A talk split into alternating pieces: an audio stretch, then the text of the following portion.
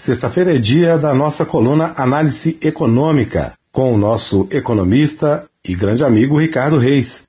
Conversando em off com o Ricardo, nós acertamos de falar sobre o recuo do Minas Consciente para a onda branca.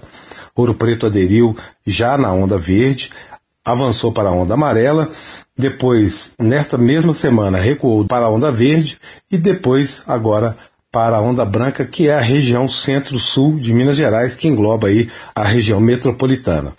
Para saber desses impactos, para saber como fica essa situação, a gente conversa agora com o Ricardo Reis. Olá, Ricardo, seja bem-vindo. Qual é a sua análise sobre o que aconteceu em Minas Gerais para esse recuo? Olá, Palazzi, como vai? Um abraço para você e um abraço também para os nossos ouvintes. Olha, Palazzi, sinceramente eu vejo com muita preocupação pois esse programa Minas Consciente, por mais que tenha sido elaborado com boas intenções, foi uma forma também de ceder né, às pressões tanto de Brasília quanto de setores econômicos poderosos aqui em Minas Gerais. E, infelizmente, quando foi feito e colocado em prática, ainda não era a hora, Palácio. A verdade é essa e precisamos entender o governo de Minas subestimou o vírus e a sua possibilidade de disseminação tanto na capital quanto no interior. Mas falando pelo lado econômico, claro que tem diversos empregos em jogo, CNPJs em risco, é, e a arrecadação de impostos está comprometida tanto para as prefeituras quanto para o Estado.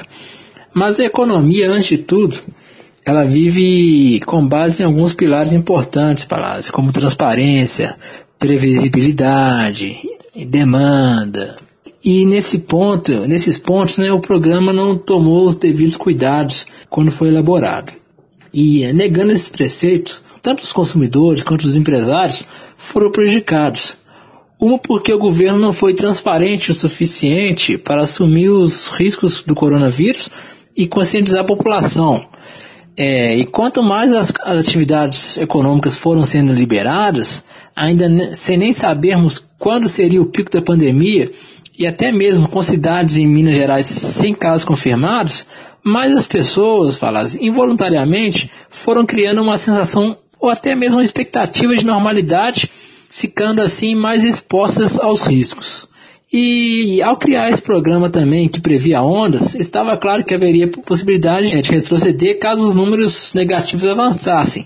Mas como explicar isso para os empresários, por exemplo, que ao criarem falsas expectativas, trabalhando num cenário aí com pouca previsibilidade, poderiam estar caminhando até mesmo para um aumento de seus prejuízos, pois ao abrir o comércio é, é necessário que sejam feitos novos custos, investimentos, né?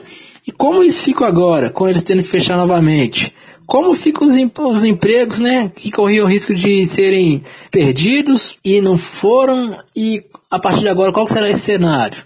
E por último, faltou também a atenção à demanda, Palácio. Isso a gente, no nosso bate-papo, eu sempre venho conversando com você desde o início, pois não adiantaria abrir o comércio sem planejamento sendo que a demanda no momento não seria a mesma, Palácio. Pois a, maioria da população ainda está em casa e resolvendo gastar o mínimo possível, seja por precaução ou até mesmo pela falta de dinheiro disponível. Portanto, Palácio, eu acredito que outra ação deve ser, deve ser repensada para resolver essas questões, pois criar falsas expectativas não é benéfico para ninguém, nem para o setor público, nem para os empresários, nem para a população.